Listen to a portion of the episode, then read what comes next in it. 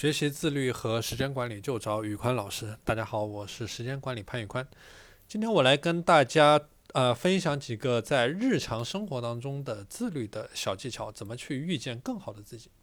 第一个点，早睡早起。一般来说，一个比较好的时间段是晚上十点钟或者十点半睡觉，早上六点半或者七点钟起床。这样的话，你能够保证每天有接近七个小时的充足的睡眠时间，然后做到每天早睡早起。第二个点，早晚刷牙，早晚刷牙，早上起来和晚上睡觉各刷一次牙，去保持保护你的牙齿的健康。第三个点，勤洗手，起床的时候洗手，饭前洗手，碰过脏东西洗手。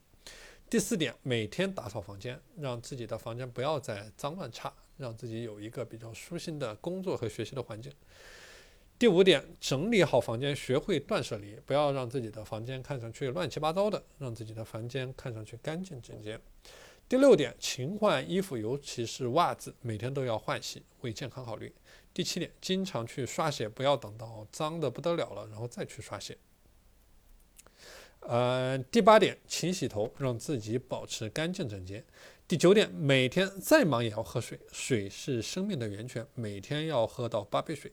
第十点，吃饭不要吃得太饱，吃饭七分饱，这个是非常重要的一个保持健康、保持精力管理的一个一个点。